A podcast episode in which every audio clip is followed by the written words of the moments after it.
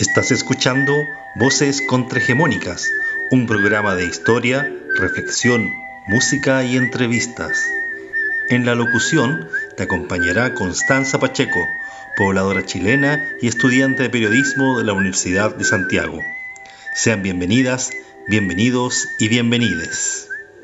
¿Cómo te sentirías si te violaran y más encima quedaras embarazada? Pésimo, ¿no? Bueno, y si eso le pasa a tu hija o a una amiga, ¿no crees que es de sentido común apoyarla si es que esta o este decide hacerse un aborto? Porque recordemos que no solo son mujeres y niñas las que pueden verse sometidas a esta desagradable situación, sino que cualquier persona con la capacidad de gestar, o sea, hombres trans o distintas identidades sexogenéricas. Para las organizaciones defensoras de derechos humanos, el aborto es considerado como un derecho humano. Incluso, la Organización Mundial de la Salud lo reconoce como tal y, de hecho, en su página puedes encontrar material instructivo relativo a la práctica de abortos seguros. Asimismo, expertos de la ONU han exhortado a los estados de todo el mundo a despenalizarlo y a hacer todo lo posible para garantizar el acceso al aborto, respetando así la decisión de cada quien de proseguir o no con su propio embarazo. Lamentablemente, hay varias naciones que ponen sus propias ideas morales y religiosas por sobre la autonomía y decisiones de las personas con capacidad de gestar, pasando a llevar su derecho y dándoles en varias ocasiones no solo tratos degradantes, sino también condenas insólitas, tortuosas y discriminatorias, limitando así lo que debiese ser una decisión libre, consentida y deseada, obligando a parir por más crudo que suene, hijes no deseades, lo que no es solo una condena para quien gesta, sino peor, para quien vendrá al mundo sin ser esperado felizmente, como debiese ser cuando se quiere dar vida. Pensemos, ¿a qué mundo queremos traer a estos inocentes seres? ¿Acaso no importa el hecho de que vayan a nacer en un serio contexto de calentamiento global que ya acarrea muertes por insolación? ¿No es más prioritario resolver los problemas que afectan la vida de quienes ya hemos nacido que penalizar a alguien que no quiere dar a luz? Hay miles de relatos crueles en los cuales, en su mayoría, son mujeres pobres las que han sido sometidas a tratos tortuosos por parte de sus doctores, increpándolas y tratándolas de hacer confesar que se realizaron abortos sin tener siquiera pruebas para ello, llevando a la cárcel a niñitas y mujeres que en ocasiones ni siquiera han buscado tener abortos, sino que han sido espontáneos, siendo juzgadas y marcadas de por vida. Pero escuchen bien, la penalización no solo no logra reducir las tasas de aborto, como si lo haría una educación sexual laica integral y un mejor acceso a anticonceptivos. La penalización del aborto impulsa a mujeres de todo el mundo a luchar por su legalización y a acercarse al feminismo. Felizmente ya lo consiguieron las argentinas, las mexicanas y acá, en Chile, fue la primera iniciativa popular de norma en alcanzar 15.000 firmas para entrar al debate constituyente y seguiremos luchando porque se legalice en todas sus causales con acceso libre, seguro y gratuito.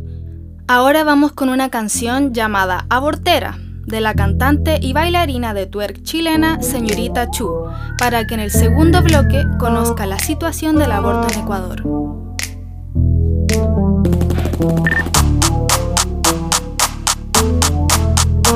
La señorita Chu y la peluquera en la casa.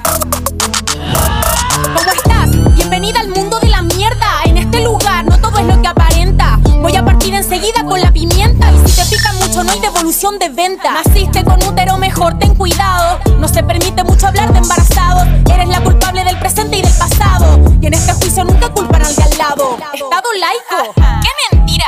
Precisamente me llaman maldecida por refregarte en la cara lo que olvidas o lo que ignoraste por moral toda tu vida. ¿Quieres tirarlo con anticonceptivo? ¡Qué bonito! Suena educativo, pero no saben porque nunca lo han vivido. Lo que no avanza se convierte en abusivo. Que la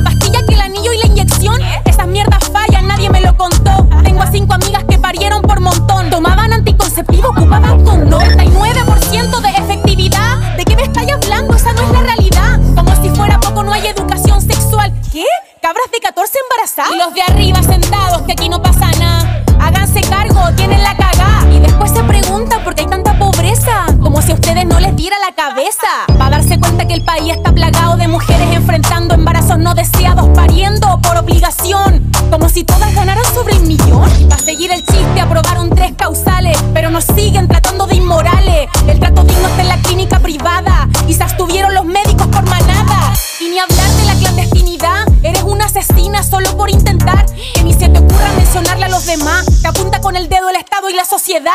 Ahora que sabes cómo son las cosas, vas a escuchar a esta mujer ponerse odiosa.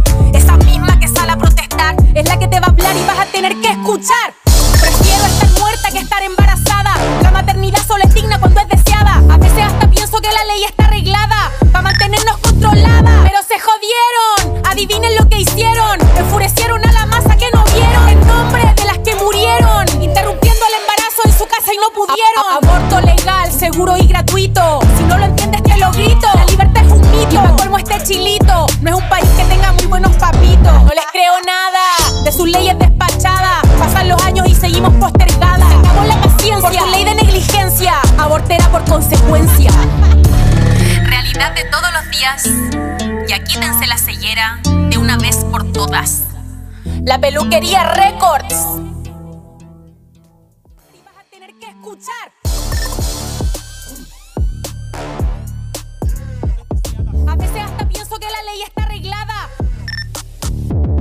Se jodieron.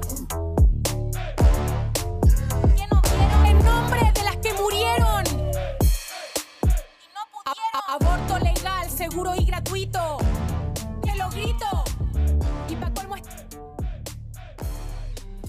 En esta lucha mundial por la despenalización del aborto están también las hermanas ecuatorianas, que han tenido que luchar por años por el aborto, donde entre 2009 y 2019, según el informe llamado ¿Por qué me quieren volver a hacer sufrir? de Human Rights Watch, se indica que durante ese periodo han habido al menos 120 mujeres presas por abortar, todas pobres y en su mayoría de descendencia indígena o afrodescendiente. Algunas han sido encarceladas junto a sus bebés, algo en serio insólito y donde además médicos y acompañantes también pueden ir presos. De estos hubo por lo menos 28 cómplices encarcelados entre 2009 y 2019. A continuación, escucharán a una ecuatoriana acompañante de abortos que entrevisté hace un tiempo y que nos contará sobre la lucha por la despenalización del aborto por violación en Ecuador. Ellas acaban de conseguir despenalizarlo para todas las víctimas de abuso sexual, pero están buscando más garantías para que ello ocurra. El presidente de Ecuador, Guillermo Lazo, ya está amenazando con su poder de veto, que esperamos no utilice. Ahora escucharán una entrevista con una luchadora feminista ecuatoriana acompañante de abortos.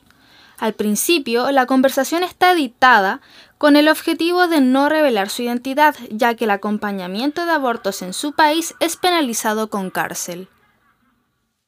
Y actualmente estoy eh, coordinando un proceso de feminismo interseccional diverso que se llama Trenzando Feminismos, que es una apuesta por hacer acciones feministas, ¿no? Por la activación feminista, tanto en acciones eh, de incidencia públicas, tanto en la calle como eh, digitales también, ¿no?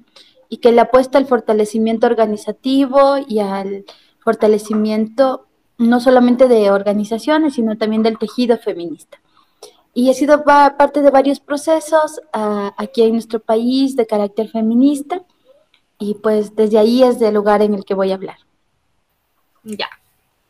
Muy bien, y bueno, eh, cuéntame, eh, tú me estabas hablando sobre que llevan ustedes 15 años luchando para que se despenalice el aborto, en este caso por violación.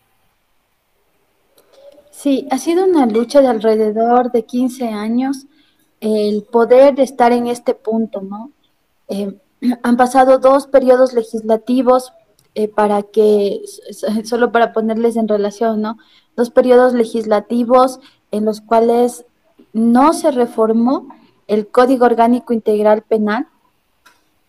Mm, desde el movimiento de mujeres feministas y de las disidencias sexogenéricas, se hizo una apuesta para que pues efectivamente se despenalice a través de las reformas al Código Penal. Sin embargo, esto durante estos dos periodos, dos asambleas, no sucedió.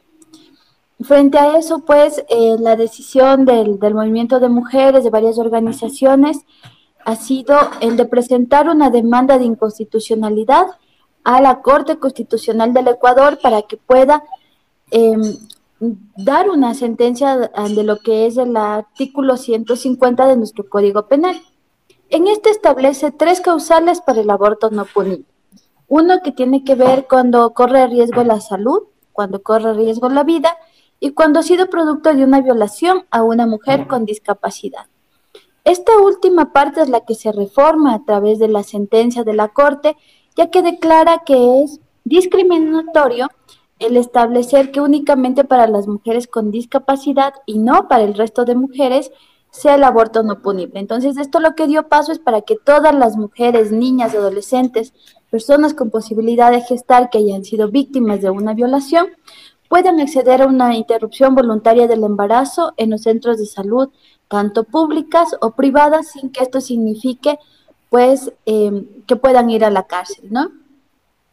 Eso es lo que estamos diciendo y la, y la sentencia de la Corte lo que hizo es mandar a la, a la Defensoría del Pueblo a que elabore un proyecto de ley para que sea discutido en la Asamblea Nacional que cree el mejor mecanismo para que las mujeres y digamos las personas que requieren este servicio pues lo hagan en las mejores condiciones, ¿no? Entonces, esta ley que ahorita estamos discutiendo no es una ley de despenalización, ya está despenalizado el aborto por violación para todas las mujeres ahora mismo. Lo que sí busca esta ley es ver los, los mejores parámetros, ¿no? La, mejor forma de hacerlo. Entonces, por eso se Exactamente, el, los, el acceso. Claro, y también vi que, ahora se estaba viendo que la comisión de aborto em, estaba viendo que se aplicara hasta las 28 semanas en el caso de, violación. Eso se estaba pidiendo que se estaba se aprobó. Se, aprobó eso. Bueno, eh, está aprobado únicamente en la comisión de que está a cargo de la revisión del informe para que pueda pasar al pleno de toda la asamblea y ya se pueda votar.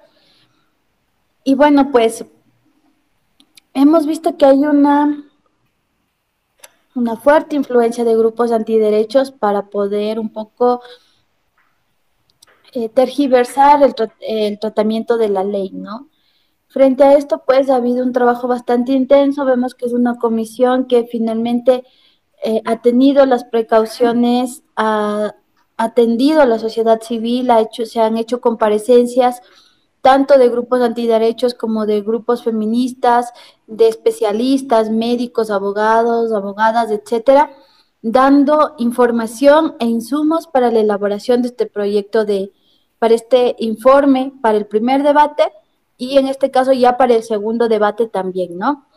Eh, uno de los, de las, eh, de los nudos críticos, por, por decirlo de alguna manera, de esta ley, tenía que ver justamente con los requisitos, con los plazos para la interrupción del embarazo y con la objeción de conciencia.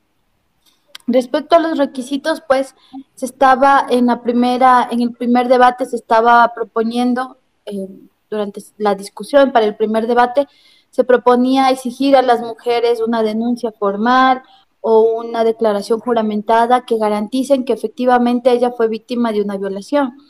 Sin embargo, respondiendo al contexto de nuestro país y sabiendo la grave problemática de la violencia sexual y la omisión del Estado en la garantía de los derechos, tanto del acceso a la justicia como de la salud, esto sería un requisito no solamente engorroso, sino una traba para el acceso a las mujeres. Finalmente esto eh, se logró, digamos, modificar y se atendió esa, esa realidad y finalmente pues ahora las mujeres, según este informe, lo único que necesitan es em, hacer una solicitud en los ministerios de salud, tanto públicos como privados, para acceder al servicio. Eh, la denuncia ya no es obligatoria, sí se puede adjuntar al expediente, pero no es obligatoria. Por otro lado, lo que tenemos también es el tema de los requisitos. Los grupos antiderechos han estado eh, pidiendo eh, requisitos, perdón, un plazo bastante mínimo, entre las cinco, que era su primer pedido, cinco semanas, incluso uno de los ponentes de una ley paralela, Ricardo Vanegas, que es un asambleísta antiderechos, mencionaba cinco semanas o cuando inician los latidos del corazón. Eh, por otro lado, ha habido otras voces de 12 semanas y ha sido como una lucha permanente. Para nosotras ha sido un decir sin plazos. Primero porque eh, las legislaciones que se basan en causales, las legislaciones que tienen causales, tienen Em, no tienen plazos, ¿no? Hay experiencias en otros países en los cuales eh, el tener justamente las causales hace que no se tenga plazos, ¿no? Cuando es de labor, despenalización total, como es en el caso de Argentina, me parece que sí tienen la, eh, eh, los plazos, pero en nuestro caso eso no aplicaría legalmente, ¿no? Porque hay ya toda esta, esta parte legal, digamos, que, que correspondería revisar. Sin embargo, en una parte de la sentencia em, pide que se establezcan plazos, ¿no? Algunas voces algunas compañeras dicen, bueno, el mejor plazo, el mejor plazo es que no haya plazos. Por otro lado, bueno, frente a esta innegable eh, posibilidad, esta innegable realidad, más bien de que la comisión ya ha establecido un plazo, pues nosotras decimos que no puede ser inferior a las 24 semanas. En este momento hay una controversia respecto a que se haya establecido 28 semanas en la última eh, sesión de la comisión. Hay una controversia tanto con asambleístas a nivel social también, se ha levantado un debate bastante fuerte que un poco desborda la mirada que debería estar centrada en la justicia para las mujeres, para las niñas víctimas de violencia sexual, nuevamente a la viabilidad fetal, a que si es moral o no. Y bueno, creemos que esto es un trabajo de los antiderechos que están llevando la, la discusión por ahí. Para nosotros nos parece que está bien las 28 semanas y no aceptaremos menos de las 24 porque luego de eso implica desconocer la realidad, por ejemplo, de las niñas abusadas permanentemente y sistemáticamente, que aún en casos, por ejemplo, de sin tener su primera menstruación, muchas ya han resultado embarazadas y ni siquiera saben lo que está sucediendo en sus cuerpos. Los mismos doctores que han asistido a la comisión han dicho que han recibido casos de niñas que al cambiar su cuerpo no sabían si estaban enfermas o qué era lo que les estaba pasando y en realidad estaban embarazadas producto de los abusos eh, constantes que recibían. Esa es la realidad, incluso para las mujeres adultas, digamos, ¿no? para quienes hemos sido madres, no es que te das cuenta enseguida que estás embarazada o, mm, o por lo menos en el caso de violación, el procesar el, el, el una, una violación el hablar de eso, el, romper el silencio respecto a la violencia sexual también es bastante duro. Entonces, eh, esa empatía con las mujeres no lo han tenido los, eh, varios asambleístas que en este momento se están posicionando en contra. Y pues nosotras decimos que las 28 semanas están bien, que deberían votar a favor de ese informe, sin embargo, si lo quieren bajar, que sea hasta las 24 semanas, porque después de eso no podemos aceptar menos. eh, porque nuestro nuestra primera eh, lucha fue la de sin plazos, porque imagínate, en Ecuador desde 1938, es decir, hace 84 años, tenemos tres causales y en ningún momento tuvimos plazos. Entonces, ¿por qué ahora quieren imponernos plazos en una ley que lo que debería hacer es garantizar el mejor acceso e impedir las poner las menores trabas posibles para que las mujeres puedan acceder? Entonces, eso entonces, para nosotros sí es una lucha todavía, por eso convocamos y hacemos un llamado regional a que se regresen la mirada a las hermanas feministas de Ecuador, porque estamos en un momento crítico en el que algo que nunca hemos tenido estos 84 años, eh, no hemos tenido plazos eh, que puedan eh, suponer una traba para el, el, acceso a las mujeres, esta vez se puede estar colocando. Entonces, em, eso, eso te puedo contar respecto a los requisitos y pues también respecto a la objeción de conciencia. Eh, anterior a esto se pedí, eh, lo que se estuvo cuidando es de que no se coloque la objeción de conciencia institucional y que se pueda garantizar de que si hay médicos objetores en los centros de salud, pues se garantice que también haya médicos que puedan practicar las interrupciones en los espacios, porque la realidad de Ecuador es que en las comunidades hay apenas centros de salud bastante básicos, apenas con uno o dos médicos, en el mejor de los casos dos médicos, y que si en estos centros se encuentra una mujer campesina que no tiene el acceso para salir a, las ciudades y se encuentra con un médico objetor, pues eso va a impedir efectivamente el acceso a su derecho a interrumpir su embarazo en casos de violación. Entonces, eh, esa es nuestra lucha en este momento. Por ahora vemos que hemos está un buen informe, pero también vemos todos estos riesgos que se están colocando alrededor. Claro, y es, especialmente eh, relevante porque viene una cifra hace poco que por lo menos una de cada cuatro mujeres en Ecuador sufre violencia sexual. Ya es un tema eh, que le puede, o sea, un cuarto de la población de las mujeres puede, eh, puede estar necesitando tener un aborto. Mira, em, ¿me puedes contar un poco cómo hacen las mujeres para acceder al aborto allá en Ecuador? Bueno, yo sí he acompañado a varias hermanas, a varias compañeras aquí, desde la perspectiva y desde el acompañamiento que yo puedo hacer, principalmente a mujeres indígenas, porque esa es la conexión con la que digamos, esa es la apuesta, ¿no? Pero sin, decir que también a las mujeres de aquí de la ciudad, pero principalmente a mujeres indígenas. Em, aquí en Ecuador, eh, al tener un imaginario de que el aborto está penalizado, y por supuesto que está penalizado en general, ¿no? No tenemos el aborto libre, pero sí tenemos estas causales, por ejemplo, en la causal salud podría entrar una mujer que no ha sido violada, pero que su embarazo no fue planificado, no fue deseado y que esto le está afectando a su salud emocional, a su salud em, física también, ¿no? Pero que, está que, que no se siente bien con eso y que afecta a su salud, ¿no? Si se entendiera la salud integral en todas sus dimensiones, que no solamente es la salud física, pues todas las mujeres podrían acceder y poder eh, tener atención a través del protocolo de atención del aborto terapéutico que tenemos aquí en nuestro país. Sin embargo, pues las acompañantes, hay la red de acompañamiento que se llaman las comadres, hay otras mujeres que, eh, que como yo eh, proveemos información a las mujeres porque conocemos esta información, porque tenemos el privilegio de alguna manera de, haber tenido el acceso a esa información y la democratizamos de alguna manera.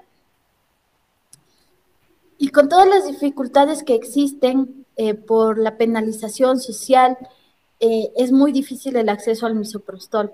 Entonces nos y a la mifepristona. Entonces nos encontramos con una realidad en la que si bien estos medicamentos están en el cuadro básico de medicamentos de nuestro país y están en todas las farmacias, eh, pues lastimosamente eh, mucha gente ha hecho negocio de esto e incluso falsificando este tipo de, de medicamentos porque saben que hay una gran demanda de mujeres que están abortando todo el tiempo y, lo que sucede es que muchas tienen esta dificultad de encontrarlo porque te encuentras, por ejemplo, una dosis de misoprostol en ocho pastillas en 200 dólares, 300 dólares, por ejemplo, que es bastante alto, ¿no?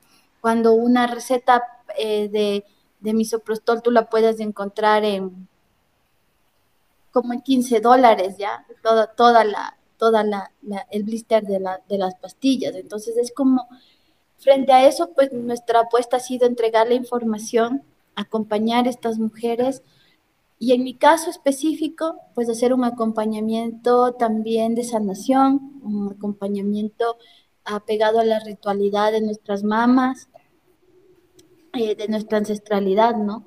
Eh, de esos conocimientos ancestrales que nos han enseñado las abuelas. Entonces, yo utilizo el misoprostol y la mifepristona. Eh, la, dosis que se utiliza normalmente y pues también acompaño con una ritualidad y las acompaño también con, con, las agüitas medicinales para luego del proceso, para que puedan em, estar como tranquilas también, ¿no? Y poder culminar ese proceso y, y armonizar nuevamente, eh, armonizarlas a las compañeras. Entonces esa es la forma en la que yo hago mi acompañamiento, pero frente a esa realidad, pues las redes de acompañantes son indispensables porque muchas mujeres no saben, por ejemplo, eh, me ha llegado casos en los que me preguntan eh, y empiezan preguntándome como, ¿y ahora dónde me hago un legrado? ¿Dónde me hago una, eh, no sé, ¿me entiendes? O sea, ¿dónde me hago una intervención? ¿Qué médico me voy? Y nosotras es como, esperen, hay una posibilidad de utilizar medicamentos, es mucho más tranquilo, mucho más relajado pero eso existe, o sea, las clínicas clandestinas donde te hacen legrados en condiciones inseguras existen. Y frente a eso, pues está la información feminista para, para que ellas no, no corran riesgo su vida, ¿no? Eh, bueno, el legrado es una práctica quirúrgica, médica, eh, que, digamos, te intervienen y los médicos mm, raspan la pared eh, uterina para, digamos, sacar los restos que pudieran quedar tanto de placenta como, de, eh, como del feto en el caso de hacer una interrupción, ¿no? Eso en algunos países, en este momento no tengo el dato exacto, pero incluso eh, se ha declarado ya como eh, métodos que ya no se pueden, que ya van en desuso por ser justamente bastante agresivos con el cuerpo de las mujeres, ¿no? Entonces, las mujeres tienen que saber que el acceso a, que pueden interrumpir de manera segura, es muy seguro el, el, uso del misoprostol y la mifepristona juntos, incluso tienen mucha más efectividad y que lo hacen con, con mucha tranquilidad y que incluso si se lo hace em, hasta, eh, por ejemplo, las 12 o 15 semanas, no correrías el riesgo ni siquiera de ir a un centro de salud si fuera el caso. Entonces, eh, esa información, por ejemplo, las mujeres no las tienen, no las tienen y, con mucha culpa, muchas cargan con maternidades forzadas o se ven obligadas a ir a estos centros clandestinos, ¿no? Em, y a estas clínicas clandestinas de exponer su vida. Y en otros casos lo que está sucediendo también, y que supongo que también sucede en otros países de la región, es que cuando las mujeres em, interrumpen su embarazo, y tienen que llegar a los centros de salud para atención por, por, por, abortos en curso, lo que están haciendo es penalizarlas, no criminalizarlas. En nuestro país. La cifra de criminalización es alta, tenemos cerca de 500 mujeres criminalizadas por interrumpir sus embarazos, el 100% de estas mujeres criminalizadas son mujeres eh, pobres, empobrecidas, el 60% son mujeres Em, afrodescendientes, afroecuatorianas, indígenas y campesinas. Entonces, eso nos da cuenta de que es una realidad de injusticia social, también una problemática de clase el aborto, porque en esa estadística podemos ver que las ricas, en realidad no es un lema nuestro, de que las ricas sí eh, abortan tranquilas, mientras las pobres eh, mueren o son criminalizadas en nuestro país. Entonces, Em, frente a eso, pues las redes son, esa posibilidad de entregar información y dar esa respuesta que el Estado no ha querido dar. Bueno, Es cierto, eso eh, finalmente se castiga a la mujer por no querer ser madre, ¿no? No, no por, por abortar, porque finalmente sí se le está dando la posibilidad de abortar en, casos puntuales y a las que sí tienen el poder adquisitivo, simplemente lo hacen. Entonces, finalmente es para sancionar a las mujeres de alguna u otra forma. Bueno, ¿tienes alguna otra experiencia que tú quieras contar? ¿Algo que tú quieras decir, explayarte?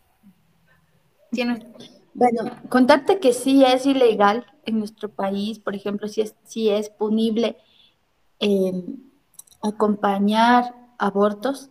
Entonces, es, en esa parte sí quisiera que tengas como un poco más de reserva si lo vas a publicar o algo, porque sí, eso sí está penalizado. Lo que no está penalizado es entregar información. Pero cuando tú acompañas, sí este, eh, corres riesgo de criminalización. Incluso en estas, en estas estadísticas de criminalización no solamente están las mujeres, están los médicos, enfermeras, incluso parejas de las mujeres que han interrumpido y que pues les han acompañado. Entonces, eso es lo que está pasando en nuestro país y contra eso luchamos. Em, creo que es el momento de que nuestro país haga historia. No es justo, eh, no es justo que en este momento sigamos debatiendo sobre quiénes pueden o no eh, vivir un proceso natural, eh, un proceso más, un proceso humano como es el aborto, así como parir, sentir placer, abortar también es un proceso, ¿no? Parte de los derechos sexuales y reproductivos. Y nosotras decimos así como parir, abortar también debe ser acompañado y garantizado. Aquí en nuestro país eh, se invierte muchísimo en atención prenatal, en atención a las madres, ¿no? Pero muy poco en la prevención y muchísimo en la criminalización de las mujeres que deciden abortar. Entonces, Queremos decir que sí buscamos maternidades dignas y elegidas, que la maternidad no es el único fin, que el Estado no debe trabajar para maternizar a las mujeres, que sí debe darnos, eh, dejarnos ejercer nuestro derecho a, a decidir si queremos ser madres o no, y pues en esa lucha estamos ahora. Y por eso estamos buscando que esta ley sea lo mayor garantista posible para que ninguna quede por fuera, ni las mujeres, ni las niñas, ni las adolescentes, ni las personas con posibilidad de gestar. Y esto también me parece importante. En nuestro país, la consecuencia, la, la, violencia sexual es tan grande, la violencia, el odio a la diversidad sexogenérica es tan grande que las clínicas de, eh, deshomosexualización existen em, impunemente en algunos casos, eh, amparados por las mismas familias, en donde las violaciones correctivas provocan también estos embarazos forzados a los hombres trans y que de, por ellos también estamos aquí luchando, ¿no? Entonces, que también se, se, vea y se visibilice esa problemática para la diversidad sexogenérica y que no solo las mujeres eh, biológicas, las mujeres cis están abortando, sino también eh, los hombres trans, ¿no? Mucha gente no se explica y dice, ¿por qué están hablando de los hombres? Los hombres no abortan. Sí hay hombres que abortan, los hombres trans, y que están siendo víctimas de violación en nuestro país por sus propias familias, porque a partir de estas violaciones buscan que ellos cambien o se curen de, de algo que no se puede curar, de algo que es propio de uno mismo y que se debe respetar. Entonces, en esa lucha estamos de hecho, se logró que no se retire del cuerpo de la ley porque uno de los asambleístas antiderechos, que es Ricardo Vanegas, que ha estado todo el tiempo poniendo trabas, quería que se coloque que únicamente sea para mujeres, niñas y adolescentes. Y desconociendo también la realidad de la diversidad sexogenérica, afortunadamente eso no pasó.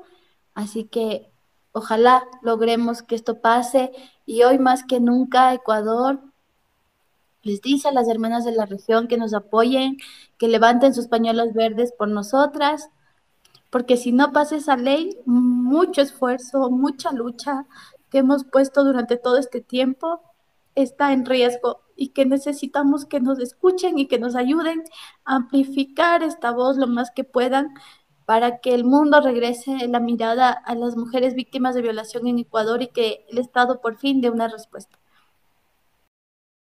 Esa fue la entrevista a nuestra hermana ecuatoriana. Si quieren apoyar su lucha, pueden utilizar los hashtags Ley Justa Ecuador, Marea Verde Ecuador y Aborto por Violación.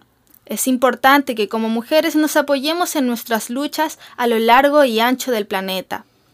Les mandamos nuestro apoyo también a todas esas personas que fueron víctimas del reciente aluvión en Quito. Muchas gracias por su atención y hasta pronto. Este fue el segundo programa de Voces Contrahegemónicas. Muchas gracias por escucharlo. Esperamos que se haya enriquecido. Hasta pronto.